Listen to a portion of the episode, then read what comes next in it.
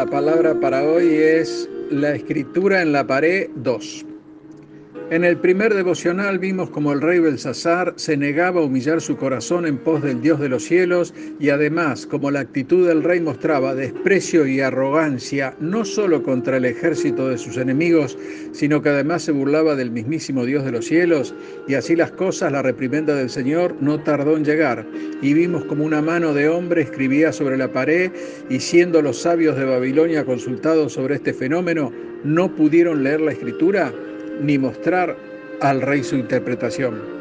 Es así como entra en escena Daniel, quien le hace notar al rey que lo que estaba ocurriendo tenía una relación directa con la profanación de los vasos del templo, ya que eso había sido una blasfemia contra el Dios del cielo y esa fue la razón por la que fue enviada la mano que trazó la escritura. Y con ella el rey iba a descubrir que se anunciaba una intervención judicial de Dios con la que pondría fin a su propio orgullo. En Proverbios 29.1 podemos leer, el hombre que reprendido endurece la cerviz, de repente será quebrantado y no habrá para él medicina. Del mismo modo que en el pasado había hecho con Nabucodonosor, Dios se disponía a sacar a Belsasar de su trono y entregarlo a otras personas. Eso es lo que la escritura de la pared anunciaba.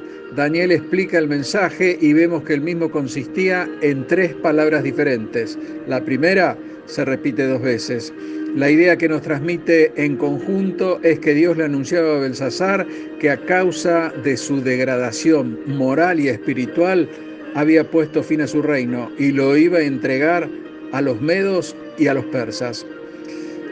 Las palabras fueron Mené, Mené, Tequel Pérez y veamos cada una de las palabras y su interpretación. Mené, contó Dios tu reino y le ha puesto fin. Daniel le dice al rey que Dios había contado los días de su reino y la suma estaba completa y que además iba a ser entregado. Y el hecho de que esta palabra se repite dos veces transmite la idea de que su fin era inminente. Belsasar, como muchos otros, pensaba que él era el dueño de su vida, pero iba a descubrir que es Dios quien determina la duración de nuestros días. Tequel, pesado ha sido en balanza y fuiste hallado falto. En la interpretación de Daniel, Belsasar había sido puesto en balanza y hallado deficiente según el sistema de medidas de Dios. Esto nos recuerda que Dios mide la calidad moral y espiritual de cada hombre de acuerdo con los requisitos de su justicia. No es difícil entender por qué Dios encontró insuficiente a Belsasar. Él había profanado los utensilios de la casa de Dios, participó en actos de idolatría, no, no honró a Dios, sino que se ensoberbeció contra él. Pérez, tu reino ha sido roto y dado a los medos y a los persas. Daniel le estaba anunciando al rey que su reino pasaría en su totalidad a los manos de la alianza medo-persa.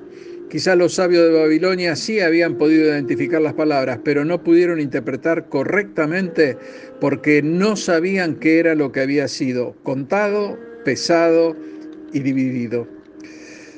Podemos estar seguros que a Belsasar no le gustó nada lo que Daniel le acababa de anunciar, pero aún así cumplió su palabra y recompensó al profeta conforme a lo que le había prometido. Entonces mandó Belsasar a vestir a Daniel de púrpura y poner en su cuello un collar de oro y proclamar que él era el tercer señor del reino. Todo esto era realmente muy efímero, menos duradero que una flor que se echa al fuego.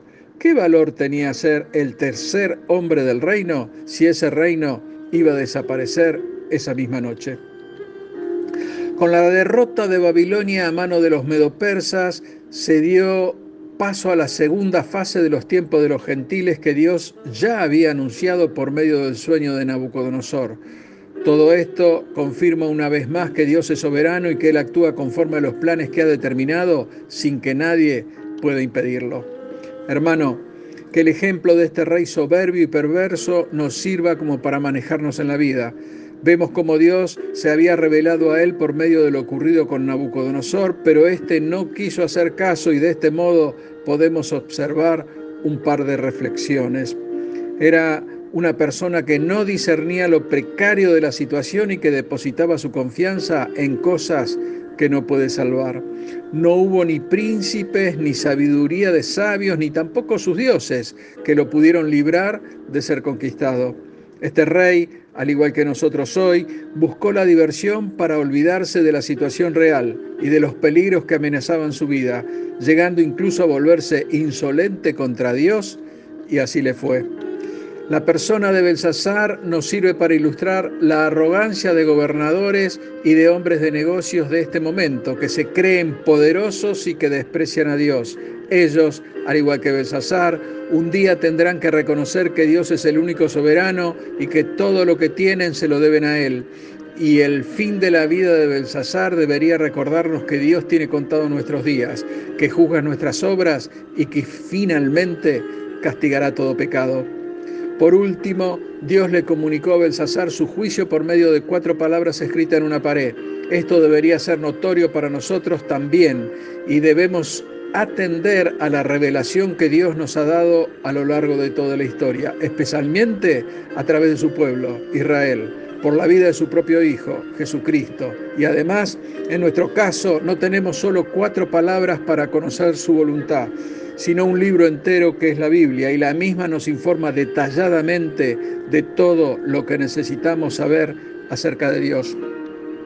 La caída de Babilonia previamente anunciada por Dios sirve como demostración de que Él está en control de toda la historia, de toda la humanidad y que además tiene la última palabra en este mundo. Dios te bendice. Amén.